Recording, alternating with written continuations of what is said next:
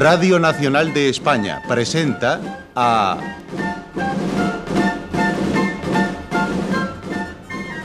José María Rodero en...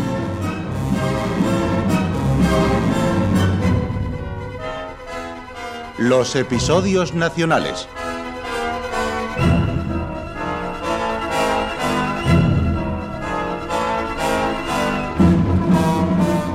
De Benito Pérez Galdós, en adaptación de Carlos Muñiz.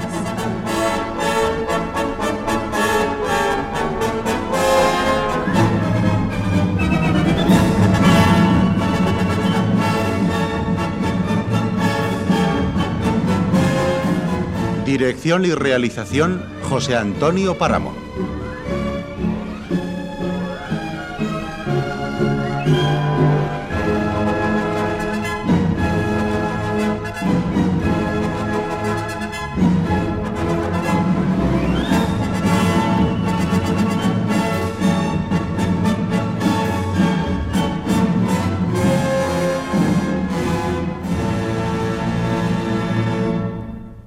Hoy presentamos La corte de Carlos IV, tercera parte.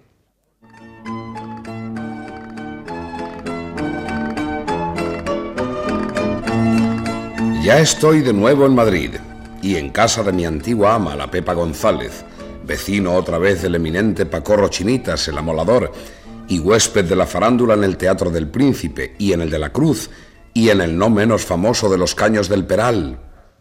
Y de tal suerte es mi amor, que mi pena no consiente más silencio. Abiertamente declararé mi dolor. Pero debo antes de nada declarar yo con qué artes logré escapar de las garras de aquel cernícalo llamado licenciado Lobo, por qué medios pude llegar a Madrid y sobre todo, ay de mí, cómo por mi torpeza y descuido llegué a perder la carta que la duquesa lesbia había encomendado a mi ingenio y a mi honor. Te habla el licenciado Lobo. De pie. ¿Con qué eres tú el que anda llevando y trayendo cartitas, picaronazo? Ahora veremos para quién son esas misivas. Afortunadamente, Dios iluminó mi entendimiento al responder. Yo recordaba haber visto al feroz leguleyo en el cuarto de Amaranta, a quien gustaba de ofrecer servilmente sus respetos, y esta circunstancia me dio el plan a seguir para librarme de aquel monstruo. ¿No serás tú el que se ocupa de comunicar a los conjurados con los presos para que burlen la acción de la justicia? Señor licenciado, usted que me conoce no puede confundirme con esa canalla que se dedica a traer y llevar papelitos a los presos del noviciado. ¿Cómo? ¿Estás seguro de que pasa eso? No, vaya usí al patio de los convalecientes y verá cómo desde las guardillas echan cartas valiéndose de largas cañas. Vaya ahora mismo si quiere. Esta es la hora que escogen esos malvados para su intento, por ser la hora de la siesta. Bien, bien, bien, bien. Ya veremos eso. Pero tú recibiste una carta del joven alférez, y si no me la das ahora mismo vas a pasarlo mal. Pero, señor licenciado, ¿no sabe que soy paje de la excelentísima señora condesa Amaranta, a quien sirvo desde hace algún tiempo? Oh, y que no me tiene poco cariño mi ama, en gracia de Dios. Mil veces ha dicho que puede tentarse la ropa quien toque ni siquiera un pelo de la mía. Pronto, muy pronto, entraré en la casa de pajes, recomendado por el príncipe de la paz, porque, según afirma mi ama la condesa, aunque pobre, yo desciendo en línea recta de unos eh, al modo de duques o marqueses de las islas Chafarinas. Oh, diablos, no sabía que... Pies para que os quiero, me dije al verme libre de aquel mismísimo diablo. Subí precipitadamente a mi camaranchón, cogí y empaqueté de cualquier modo mi ropa y sin despedirme de nadie salí del palacio y del monasterio, resuelto a no detenerme hasta llegar a Madrid. Más allá de Torrelodones encontré unos arrieros que por poco dinero me dejaron montar en sus caballerías. ¿A dónde dices? A Madrid. Pues espabilate y salta a la puntera que va más libre antes que me arrepienta. ¡Vamos! ¡Arre, mula! Quedóse muy asombrada mi antigua ama al verme entrar y faltóle tiempo para preguntarme lo que había pasado, si había ocurrido alguna novedad con Amaranta y también lo de la famosa conjuración, asunto que ocupaba la atención de Madrid entero. Por razón que tengan, en cualquier caso no deja de ser horrible una cosa así. En España nunca jamás había pasado. Entre los detenidos está don Juan de Mañara, su amigo, y a estas horas es muy posible que lo esté también la duquesa. ¿Lesbia? Y por poco yo mismo no me veo metido en algún lío, por prestarme a llevar al señor de Mañara una carta suya. Ah, una carta. ¿Y se la diste? No, no, no, señora, no. Ya le digo que estaba detenido.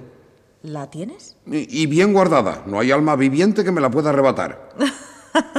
Muy bien, Gabriel. Eso es ser un hombre, un caballero. Muy bien. Qué divertido, pero qué divertido me resultas. Excuso decir que dormí como un talego. Y al levantarme, al vestirme mis ropas, por más que me afané buscando y rebuscando, no pude hallar por parte alguna la carta de lesbia. ¿Qué te pasa, Gabriel? Oh, oh, señora, tengo una pena y una, una zozobra. No encuentro por parte alguna la carta que me confió la duquesa lesbia. ¿La ha visto usted por el suelo, señora? Oh, mire, mire, mire que la carta es muy importante. Amado Juan, te perdono la ofensa y los desaires que me has hecho, pero si quieres que crea en tu arrepentimiento, pruébamelo. Esto vale una fortuna, Gabriel. Antes me dejaría arrancar el corazón que devolverte esta carta. Ya estoy, pues, en Madrid de nuevo y subiendo la larga escalera que conduce al sotabanco donde habita mi adorada Inés. El mal ahora vienes, Gabriel. Tenemos aquí una gran desgracia. Mi cuñada, la pobre Juana, se nos muere sin remedio. Pero... Inés... Figúrate cómo estará la pobre con el ajetreo de estos días. No se separa del lado de su madre. Y si esto siguiera mucho tiempo, no sé yo, la pobre criatura, no me llega el curato, ni la capellanía, ni la coadjutoría, ni la ración, ni la beca, ni la congrua. Mi poema latino no hay librero que lo quiera imprimir. Y aquí tienes nuestra situación. Al decir esto, las quijadas del pobre viejo se descoyuntaron en un bostezo descomunal que me probó la magnitud de su hambre. Yo espero que la semana que viene... Pero si Juana se nos muere, no sé lo que será de nosotros. Pues eh, en celebración de la congrua que ha de recibir su paternidad la semana que viene, le convido a chuletas. No tengo gana. Tráelas y tú las comes. Por mí no te prives. Mandé a una vecina por la carne y mientras venía, no pudiendo contener mi impaciencia, corrí en busca de Inés. Halléla en la habitación principal, no lejos del lecho de su madre, a quien vigilaba constantemente. Duerme. Se pondrá bien, ya lo verás. Oh, cuánto deseaba verte. Yo también. Habla bajo. Vengo a confesarte que, que soy un bruto y que tú tienes más talento que el mismo Salomón. ¿Por qué lo dices? Estaba muy pálida por los insomnios y el trabajo, pero cuánto más hermosa me pareció que la terrible Amaranta. Todo había cambiado y el equilibrio de mis facultades estaba ya restablecido. Lávese las manos. Estate quieto. Oh, acertaste en todas tus profecías. Estoy arrepentido de mi necedad y he tenido la suerte de encontrar pronto el desengaño. Bien dices que los jóvenes no- nos dejamos alucinar por, por- por sueños y fantasmas, pero no todos tienen un ángel bueno como tú. De modo que ya no tendremos ausía de capitán general, ni de virrey. Ya no estoy por los palacios ni por los uniformes. No, si vieras qué feas son ciertas cosas cuando se las ve de cerca. Porque yo, Inés, yo tengo mi honor, eso no lo dudes. Y por mi honor soy capaz de renunciar a, a virreinatos y, y bamboyas. Habla más bajo. ¿Quién está ahí? Es Gabriel, madre, que ya ha vuelto. Ah, me alegro, hijo. Me alegro. Bienvenido a esta casa. ¿Y ya no vuelves allí? Tengo otro proyecto. ¿Otra locura? No, esto te ha de gustar. Voy a aprender un oficio. No quiero ser criado, ni paje, ni nada que tenga que ver con la corte ni con los señores. ¿Qué te gusta más? ¿Ebanista? ¿O comerciante? ¿Platero? ¿Y por qué tengo yo que decidirlo? Pues. Pues porque vas a ser mi mujer. ¿Te parece bastante motivo? Ahora somos muy pobres, Gabriel. Y si me quedo huérfana, lo seremos mucho más. A mi tío no le darán nunca lo que está esperando desde hace 14 años. ¿Qué va a ser de nosotros? Tú, hasta que pase algún tiempo, no ganarás nada. No pienses locuras. Oh, vamos, vamos, Inesilla. No, no, eso no. Eso no. Gabriel. Gabrielillo, ¿dónde te metes? Está aquí, tío. Ya va. Ese día Dios me deparó al menos el placer de ver engullir las chuletas a don Celestino, eh, quien, a pesar de la necesidad que padecía, no las cató sin hacer mil remilgos para poner a salvo su dignidad.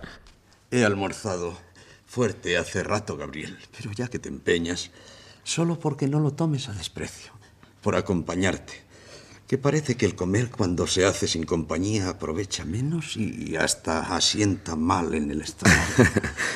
Eh, ¿Sabe una cosa, don Celestino?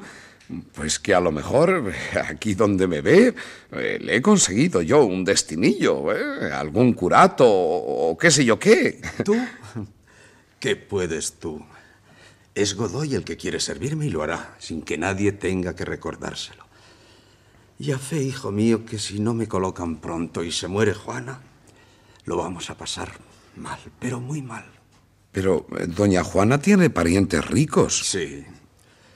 Mauro Requejo y su hermana Restituta, comerciantes de telas en la calle de la Sal.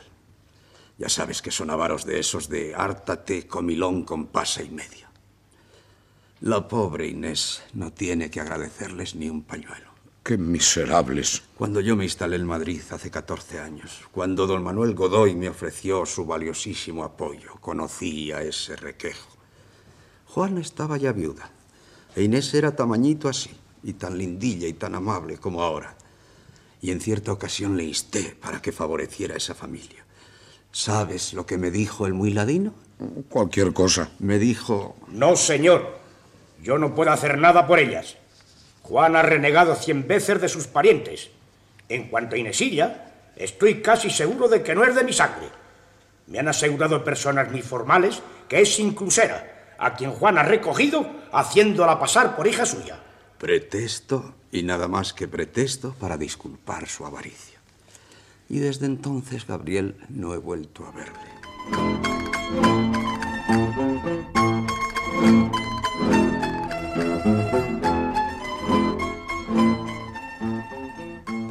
Pasa, pasa, Gabrielito, pasa. He tenido carta de la señora duquesa. Llega mañana a preparar la función. Yo estoy encargada de dirigir la escena. ¿Y qué cuenta la señora lesbia? A la media hora la pusieron en libertad, nada resultaba contra ella. Y a don Juan de Mañara lo mismo. Pronto los tendremos aquí. Y yo dirijo la escena. Me causaba enorme sorpresa verla tan gozosa, con esa alegría inquieta y febril de los niños que ríen, cantan, golpean y destrozan cuanto encuentran al paso. Iba sin parar de un lado para otro, repetía desatentada las mismas frases y cantaba, cantaba contoneándose al andar como si estuviese en escena ofreciendo una tonadilla. Madre, qué gusto, madre, qué gusto, al ver a dos gitanos trocar los burros. Ya sabes que dijo la escena. Pero tengo que resolver todavía quién ha de hacer el papel de Pesaro, que por ser muy desairado nadie quiere. Eh, Perico Rincón, mi compañero se ofreció a hacerlo por mil reales. Pero cátate que ha caído con una pulmonía y la función es el día 6. Oye, ¿quieres tú hacer de Pesaro? Oh, yo, yo, yo no sé representar, no, no, no, no quiero ser cómico. Como aficionado y por el honor de salir en un teatro como el de la Marquesa, muchos currutacos se desvivirían. Y yo dirijo la escena, ya te lo he dicho. En mi casa me dicen que soy Usía, que soy Usí. Además, son mil reales, muchacho, lo que le íbamos a dar a Perico. Mil reales que no son de despreciar en estos tiempos. Que te he dicho mil reales, Inés. Mil reales. Diez duros y otros diez y otros diez. Y así muchas veces. No me dices nada. ¿Qué quieres que te diga, Gabriel? Que me alegro. Yo nunca jamás he visto junto ese dinero. Más no te puedo decir. Al salir a la calle, cuando pasaba junto al gran portal de la casa de los señores marqueses, vi que de un enorme carro sacaban telones pintados y otros aparatos de escena. El portero me conocía y era hombre campechano, fácil a la conversación. ¿Qué te parece? Estas obras de arte no se ven todos los días. ¿De dónde los traen? De casa de don Francisco de Goya. Y se nota, no es un pintamonas el que lo ha hecho. ¿Cuándo es la función? Dentro de tres o cuatro días. Y ya es seguro que vendrá la duquesa lesbia a hacer el papel de Edelmira. Me alejé de allí pensando que tal vez alcanzase yo un triunfo escénico si... Bueno, si tenía serenidad suficiente para no asustarme ante tan distinguido público. Vamos, vamos, empieza. Tres muy altos personajes, insultadme si no es cierto, desde Venecia han venido a pedirle al moro Otelo que, atendiendo a mi valor, ceda a mi requerimiento. Muy bien, Gabriel. Como si lo hubieses hecho toda la vida.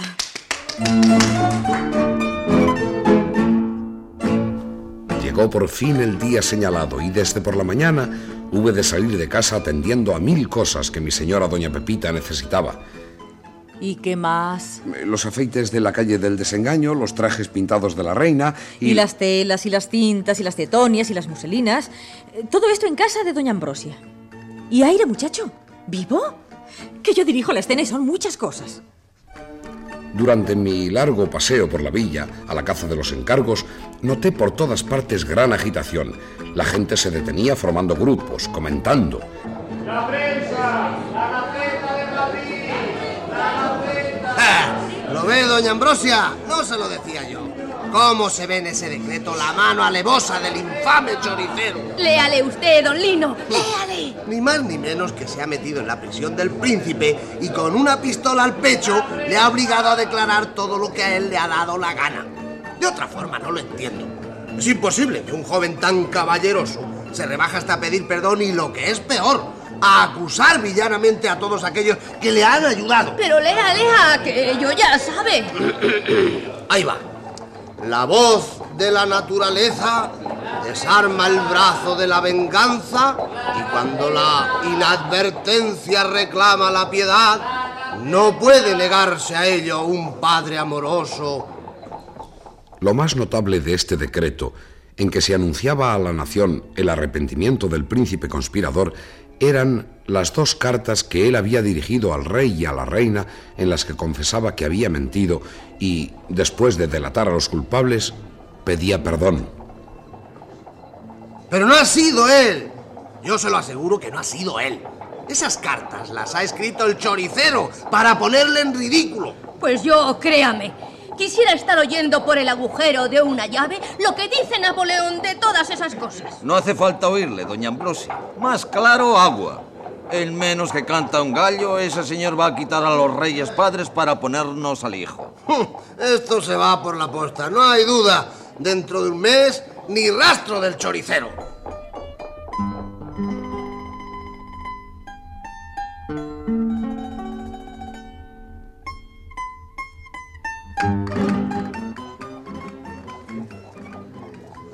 ¿Y tú, chinitas, qué piensas de todo esto?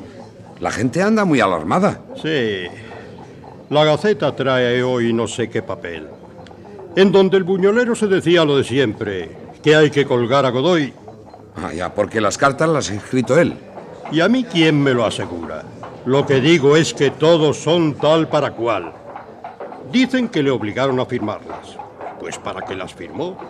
¿Es acaso algún niño que está todavía en planas de primera? Con 23 años a la espalda, se puede saber lo que se firma y lo que no se firma. Aunque no sabes leer ni escribir, me parece, chinitas, que tienes más talento que un papa. Pero no es de ser unos mentecatos. ¿Fiarse tanto de Napoleón? Eh, Este hombre que ha conquistado Europa, eh, como quien no dice nada, ¿no tendrá ganas de echarle la zarpa a la mejor tierra del mundo, que es la nuestra? Ya ha metido en España 20.000 hombres, Gabriel. ¿Tú sabes lo que es eso? Puestos así en fila uno detrás de otro. Aquí vamos a ver cosas muy gordas, te lo digo yo. Napoleón Bonaparte, que conocía España por sus reyes, por sus usías, por sus ministros, por sus papanatas como doña Ambrosia, don Lino y don Anatolio, por sus horteras, abates y covachuelistas, estaba equivocado acerca del país que iba a conquistar.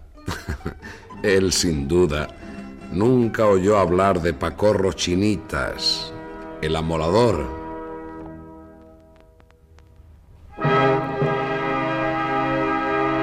Va a empezar la representación. Don Francisco de Goya ha sido el encargado del ornato de la casa.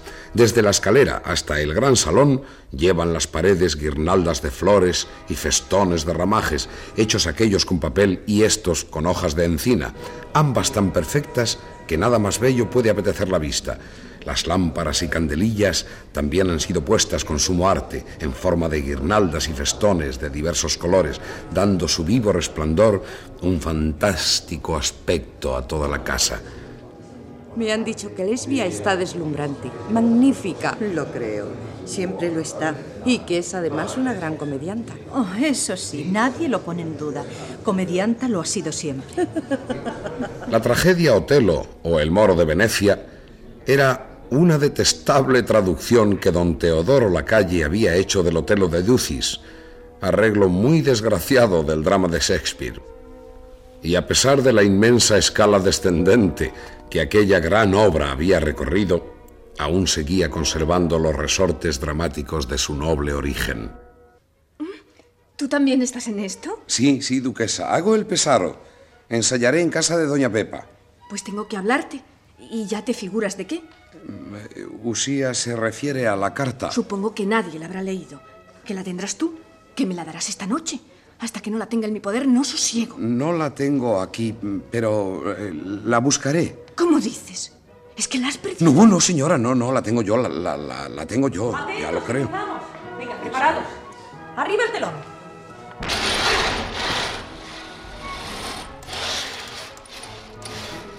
Cuando terminó el primer acto, corrí escaleras abajo al cuarto de la González. Aún se escuchaban los aplausos. Ella se estaba pintando ante el espejo preparándose para la tonadilla.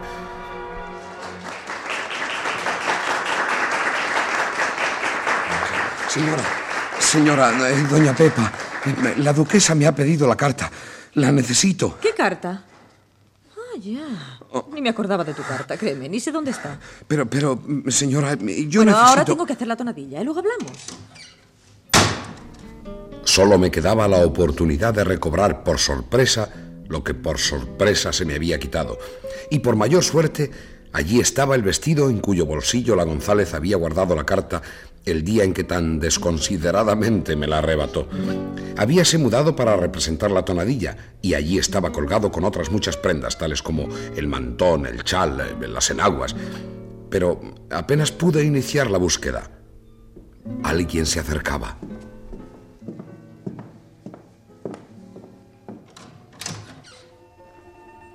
Pepa nos ha dicho que podemos vernos en su cuarto. Pasa aquí. Isidoro, en su traje de Otelo, semejaba una figura antigua animada por mágico conjuro. ¿Por qué no me escribiste desde el Escorial? No pude. Te explicaré más despacio. Apenas tuve tiempo de acurrucarme tras el biombo que ocultaba el ropero de la González, y desde allí contemplaba entre asustado y divertido la tinta oscura con que Isidoro se había pintado el rostro, que aumentaba la expresión de sus grandes ojos, la intensidad de su mirada y la blancura de sus dientes. Me prometiste no ser impertinente, ni curioso, ni pesado. Es lo mismo que prometer no amar, y yo te amo, lesbia. Te amo demasiado, por desgracia. Estás celoso, Telo. Me gustas más. Otelo mío. Sí, para ti solo mi corazón reserva su cariño. Déjate de bromas. Sí, estoy celoso. No puedo ocultarlo. Lesbia vestía de tisú de plata con tanta elegancia como sencillez, y sus cabellos de oro peinados a la antigua se entrelazaban haciendo arabescos de cintas y perlas. Don Juan de Mañara se ha jactado públicamente de que le amas. He recibido varios anónimos. En uno de ellos se me dice que ese hombre te escribió una carta el mismo día en que fue detenido y que tú le contestaste con otra. Tengo una enemiga terrible, Isidoro. De ella son los anónimos. No puede ser por menos. Se trata de Amaranta. Y también debes saber que tras la enemistad de la condesa se esconde el odio de otra persona más alta. Todas las damas que en otro tiempo le servimos con fidelidad estamos cansadas de presenciar sus liviandades. A ti puedo revelártelo sin miedo. Yo he sido depositaria durante algún tiempo de la correspondencia establecida entre el canónigo Scoiquiz y el embajador de Francia. En mi casa se reunieron varias veces con Mañara y con el de Orgaz. Yo poseía el secreto de todos los planes. ¿Y es esa sola tu relación con Mañara? Puedes creer. Todo me parece inverosímil. Y no entiendo cómo no te han perseguido abiertamente. ¿Cómo no estás presa? Poseo un escudo terrible, Isidoro, que me defiende de toda la camarilla. Fui depositaria de secretos, cuya publicación haría de estremecer de espanto a ciertas personas. Conozco incluso el secreto de cierta inversión de fondos de obras pías que se emplearon en algo poco piadoso. Esto pasó hace años, cuando hacíamos excursiones clandestinas fuera del palacio, en la época en que Amaranta se empeñó en que Goya la retratase desnuda. Nunca me hablaste de eso. Lesbia, con los ojos bajos, jugueteaba constantemente con la banda plateada que pendía de la cintura de su vestido. Junto a ella, Isidoro Máiquez en traje de Otelo presentaba un fantástico aspecto. Collares de ámbar y de gruesas perlas daban vueltas en su negro cuello y desde los hombros hasta el tobillo le cubría un luengo traje talar de tisú de oro ceñido a la cintura y abierto por los costados para dejar ver las calzas estrechamente ajustadas. Por aquel entonces y por una coincidencia providencial, descubrí el gran secreto de la juventud de Amaranta. Me lo reveló una mujer desconocida que vive junto a la casa de Goya, a orillas del Manzanares. De un oculto y desigual amor por el que Amaranta se vio arrastrada, nació una criatura que no sé si vive todavía. Me has referido una curiosa novela, lesbia, pero te has desviado de la conversación principal. ¿Por qué no me has escrito? ¿Qué hay entre Mañara y tú? Lesbia se puso de pie, retenida aún por la mano del actor. La luz sacaba brillos de la rica empuñadura de la daga, que cuajada de pedrerías pendía del talí de la cintura de Isidoro Máiquez. Y no sé por qué sentí al mirarla un estremecimiento. Va a terminar la tonadilla. Máiquez no consiente rivales, ni en la escena ni fuera de ella. De Isidoro Máiquez no se ha burlado hasta ahora ninguna mujer. Por favor, no quiero que nos vean juntos. La tonadilla termina. Pepa va a bajar. Ligera como una corza se marchó mientras se escuchaban los aplausos con que era saludada mi ama al concluir la tonadilla. Isidoro se quedó sentado pensativo. Y la González no tardó en entrar nerviosa y gritadora, como siempre, envuelta en su rico mantón de fantasía. Ay, Isidoro, ¿cómo no has subido a oírme? Aseguran que lo he hecho muy bien. ¿Cuánto me han aplaudido? ¿Quieres dejarte de simplezas? Y a propósito, dicen que Lesbia hace la Edelmira mejor que yo. Lo que puede hacer la hermosura. Lo cierto es que hay uno que no le quita ojo, ¿te has fijado? ¿Quieres callar? La Pepa se despojó del mantón. Miró a Isidoro un instante como llena de curiosidad. Se sentó junto a él, confidencial. ¿Amas verdaderamente a Lesbia? Sí. Sin duda, su coquetería, su frivolidad, los mil artificios de su voluble carácter me han trastornado. Los celos. Los celos, sobre todo. La desconfianza y el temor de ser ridículamente suplantado por otro me agitan de tal modo que no respondo de lo que pueda pasar. Hola, señor Otelo. ¿A quién va usted a matar? Sí, ríete, ríete. Hasta los metesillas del teatro se reirán de mí. Qué orgulloso. ¿Piensas que eres el único enamorado? Has dirigido mal tus sentimientos. Yo solo podría amar a alguien que, siendo igual a mí, no se pudiese avergonzar y hacerme su compañera. No te conozco, Pepilla. ¿Dónde has aprendido eso? ¿Ah? La vida, que enseña demasiado. ¿Estás tú enamorada? ¿Te ha importado alguna vez? Pero yo tengo sobre ti una gran ventaja. Tú no estás seguro de tu desdicha y no sabes qué partido tomar. Yo sí. Yo conozco sin género de dudas que no soy amada. Y las circunstancias se han ordenado de tal modo que me presentan ocasión de tomar venganza de los dos.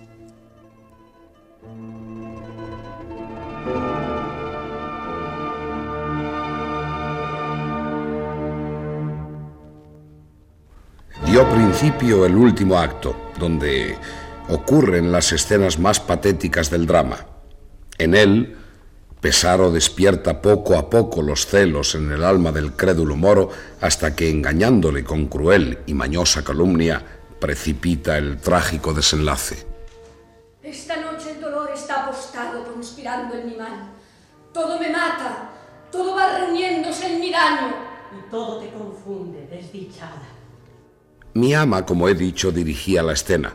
Marcaba las entradas y salidas, cuidando de entregar a cada actor los objetos de que debía hacer uso durante la representación. Esto es lo tuyo, Gabriel. La diadema y la carta.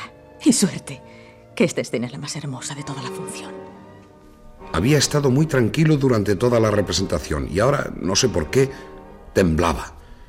Las luces me deslumbraron al salir a escena. El rumor del público, ese rumor expectante y atento, estuvo a punto de producirme como, como un desvanecimiento. Frente a mí estaba Isidoro Máiquez, dispuesto a representar la escena más patética y arrebatadora del drama, con las piernas ligeramente abiertas, con la mano derecha apoyada en el rico talí de su puñal veneciano. ¿Sabes tú padecer? Me han enseñado. Y sin agitación el triste aviso de un infortunio grande escuchar puedes. Hombre soy, habla pues, no estés remiso. Más que cuanto mi lengua pueda hablarte, torpe para aducir pruebas más ciertas, mira tú mismo, ten esas tremendas y mudas mensajeras. Ya es bastante. ¿Le quieres, pues? La prueba necesito. Me apretó tan fuerte la muñeca y sus rabiosos ojos me miraron con tanta furia que perdí la serenidad y por un instante los versos de la réplica huyeron de mi memoria. Le di la diadema, le di la carta también. Esto vale una fortuna, Gabriel. Antes me dejaría arrancar el corazón que devolverte esta carta. Bastó un instante para que todo se iluminase en torno mío con una luz siniestra. En la mano de Isidoro Máiquez estaba la carta que la duquesa Lesbia había dirigido a don Juan de Mañara, la carta que mi ama la González con tan malos modos me había arrebatado. Pero ocurrió una cosa singular. Isidoro leyó el papel en silencio. Sus labios secos y lívidos temblaron como si aún creyera que era ilusión lo que veía. Luego alzó la vista pareció despertar de un sueño. El apuntador repetía la frase. El público, sin comprender la causa de aquel silencio, mostraba su asombro en un sordo murmullo. ¿Qué pasa? ¿Está enfermo? Mira, ¿ves el papel? ¿Ves la diadema? Mira, ¿ves el papel? Por fin Isidoro se estremeció. Cerró los puños. Mira, ¿ves el papel? ¿Ves la diadema? Pues yo quiero empaparlos, sumergirlos en la sangre infeliz y detestable, en esa sangre impura que abomino.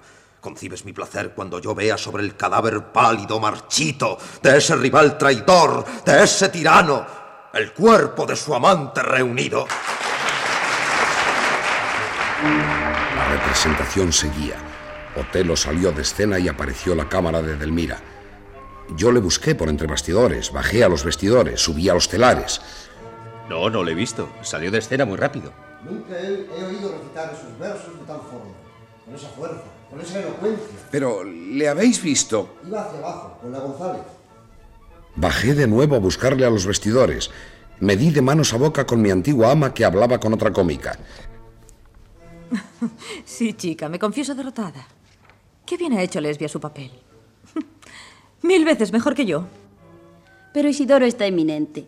Casi me ha dado miedo. Pues ahora es cuando hay que verle, cuando, cuando la mata. Señora. Pero no estás tú en escena. ¿Pero qué va a pasar, señora? ¿Se, se da usted cuenta? ¿Qué, ¿Qué, quieres que pase? Que Otelo matará a Edelmira como otras veces y luego nos iremos todos a tomar vino.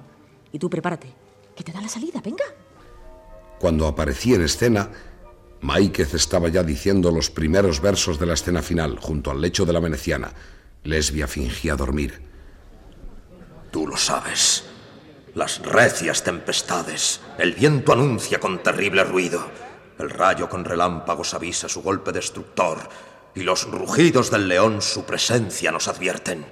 Mas la mujer con ánimo tranquilo y aparentes halagos nos destroza el corazón con ímpetu asesino.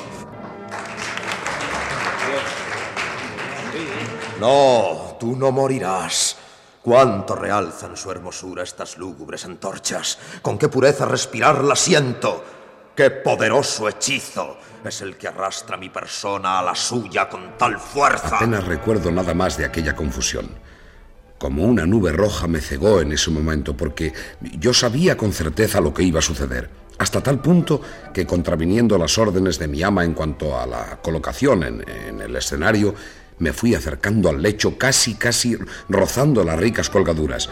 Isidoro tenía cogida entre sus manos el rostro de la duquesa. La miraba. Recuerdo una frase en la que ya su voz no era humana, era. era casi un rugido. ¡Mírame! ¿Me conoces? ¿Me conoces? Cuando Isidoro desenvainó la daga, en lugar de la hoja de madera plateada, brilló en su mano un relámpago de acero. ¡Asesino! ¡Me mata! ¡Está loco! ¡Que lo detengan! ¡Asesino!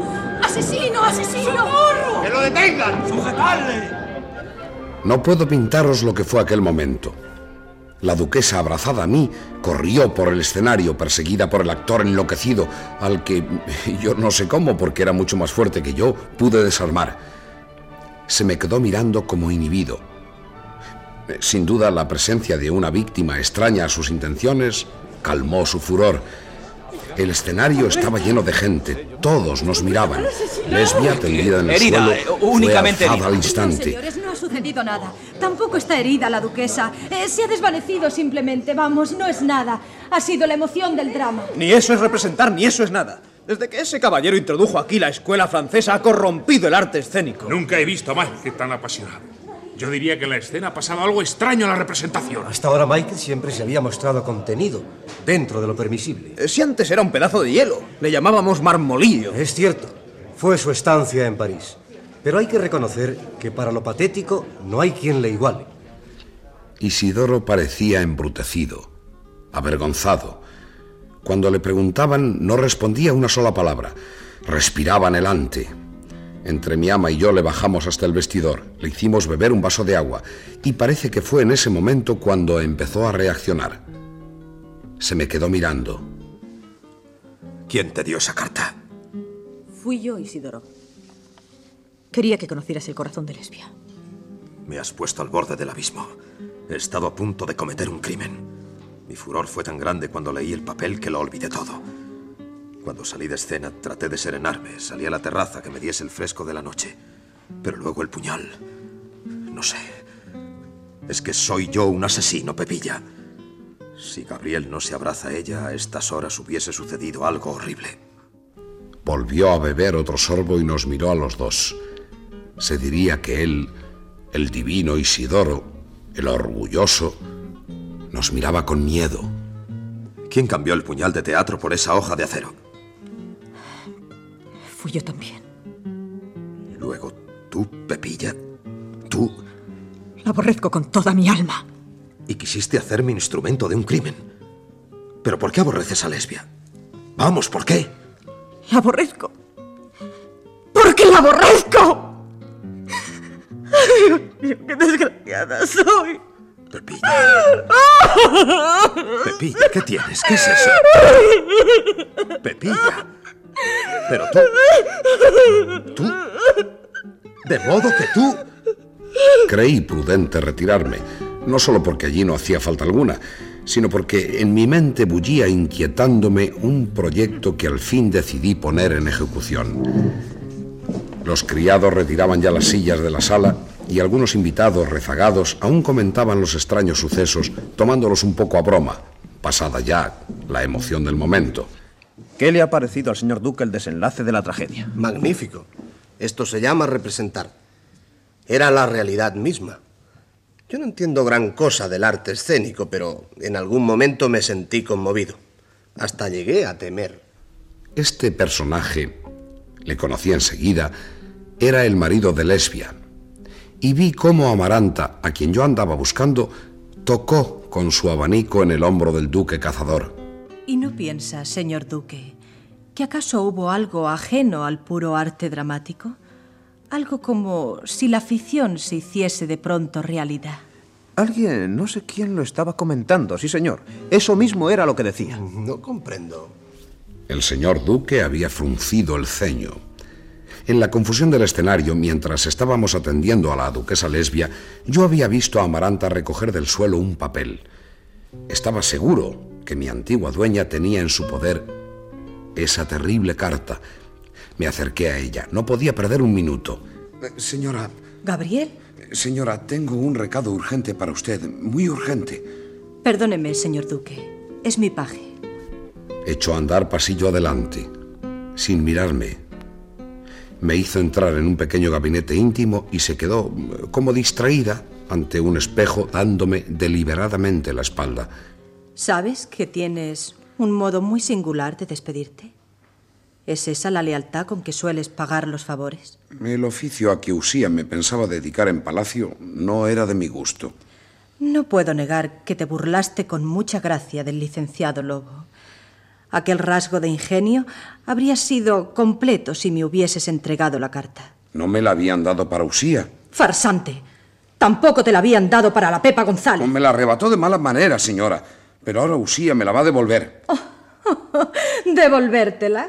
Estás loco. Estás completamente loco, Gabrielillo.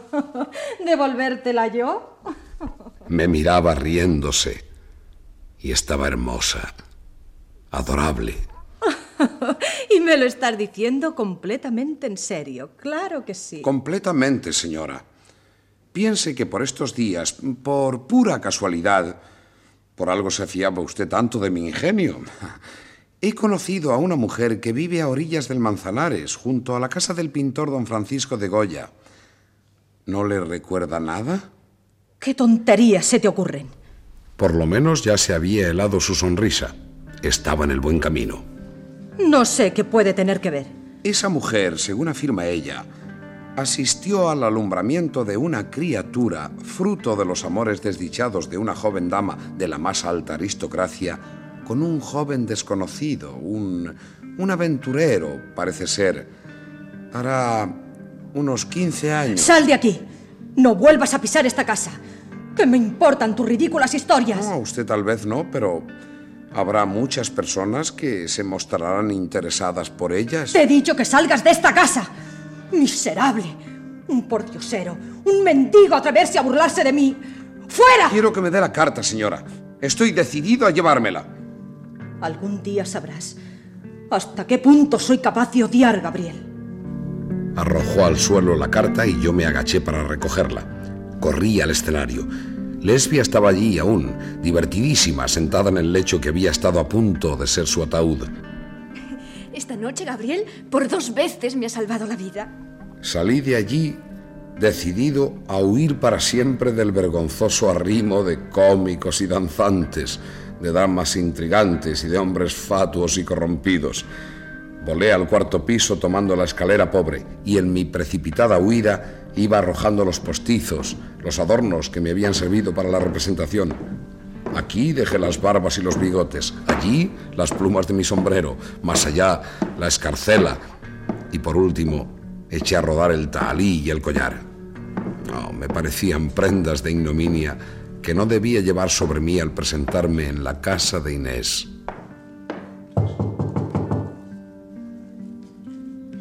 Adelante, Gabriel, pasa. La pobre Juana ha muerto hace dos horas. Al fondo del pasillo veía la puerta de la sala cuyo recinto iluminaba una claridad rojiza. Me acerqué con pasos lentos, conteniendo con la mano el latir de mi corazón. Desde el umbral vi el cuerpo de aquella santa mujer vestido de negro en el mismo lecho en que había sido abandonado por el alma. Sus manos cruzadas en actitud de orar, sus cerrados ojos y la apacible y tranquila expresión de su semblante, blanco como el mármol. Junto a ella, sentada en el suelo con la cabeza entre las manos y apoyada en el lecho, estaba Inés. Su llanto tranquilo era el natural desahogo de un dolor resignado. Gracias, Gabriel.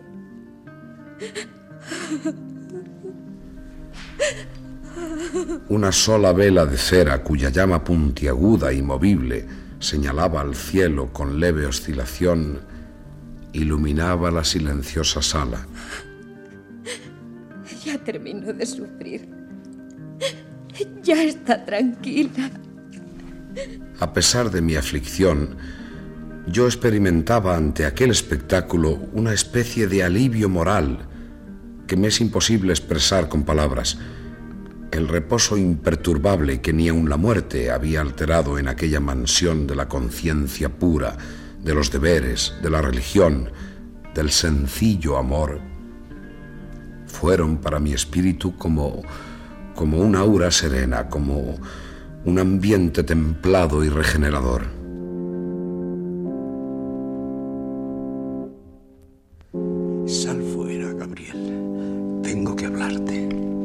Y el sacerdote, la mano sobre el hombro, me llevó al pasillo. La pobre Juana no tuvo tiempo de ver satisfecho el deseo de toda mi vida. Poco antes de su muerte recibí el nombramiento de ecónomo de la iglesia parroquial de Aranjuez. Al fin se me ha hecho justicia, Gabriel. ¿No te lo decía yo? Me acordé en ese momento de Amaranta, de su voz vibrante y autoritaria. Pídeme tú algo, para alguna persona que tú quieras, y será la primera de todas. Así empezarás a notar que ya eres hombre de influencia. Dios acude oportunamente a nosotros en esta desgracia. Inés no quedará desamparada. Ah, pobre Inés. A ella consagraré mi vida entera. Viviré por ella y solo por ella. Ocurre una cosa singularísima, querido Gabriel. Sabes que la pobre Juana me ha hecho antes de morir una singularísima revelación. A ti puedo confiarlo porque casi eres de la familia. ¿Qué es? Después que confesó, llamóme aparte y me dijo que Inés no es hija suya. ¿Qué? Si vieras qué historia tan singular. Estoy confundido, absorto. Inés es hija de una gran señora, una dama de la nobleza. ¿Qué dice usted? Lo que oyes. La verdadera madre. Como puede suponer, se trata de una de esas secretas aventuras que deshonran a una noble familia. La verdadera madre abandonó a esa pobre niña y ya te contaré despacio. ¿Cuál es el nombre de esa señora? Quiero saberlo. Iba a revelármelo, Juana. Su relación la había fatigado mucho y la palabra se quedó en sus labios al morir. Corrí a la sala y contemplé a la muerta casi esperando que sus labios pudieran articular el deseado nombre. ¿Qué te pasa, Gabriel? ¿Qué miras? Eh, no, nada, nada, Inés. No es nada. Cosas que se piensan a veces.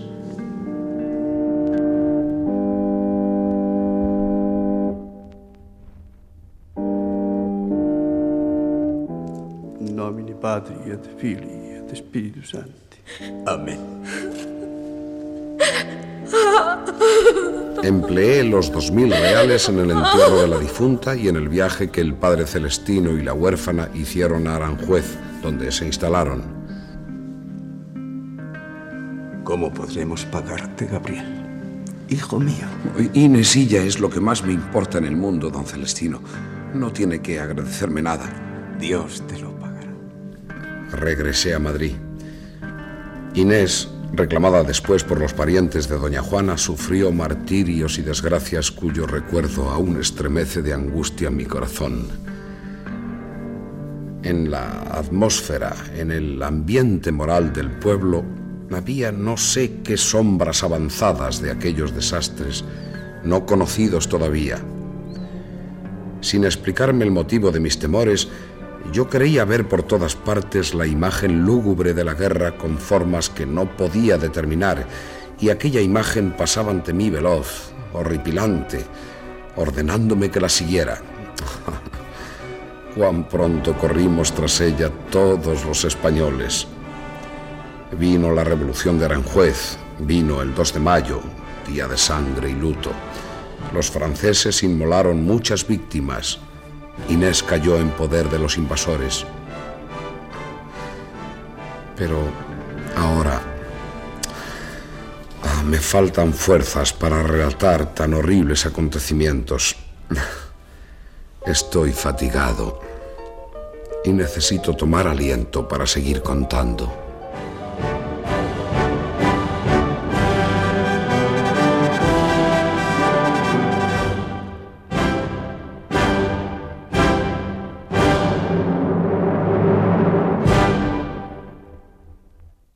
Han escuchado ustedes la tercera parte de La corte de Carlos IV. Ha sido interpretado por José María Rodero en Gabriel Araceli, María Masip en La Condesa Amaranta, Fernando Guillén, Isidoro Máiquez, Alicia Hermida en Lesbia, Aurora Vicente en Pepita González, Lola del Pino en Juana, Pilar Quintana en Inés, Enrique Rincón en Celestino, María Belenda en Ambrosia, Pablo Jiménez en El licenciado Lobo, José Santoncha en Chinitas, José Antonio Ferrer en Moratín, Narciso Ojeda en Requejo y la compañía de actores de Radio Nacional de España. montaje musical Francisco Medina, Efectos especiales Bernardo Mingo y Pastor Pons. control y registro de sonido José Fernando González y Francisco García. Dirección y realización José Antonio Páramo.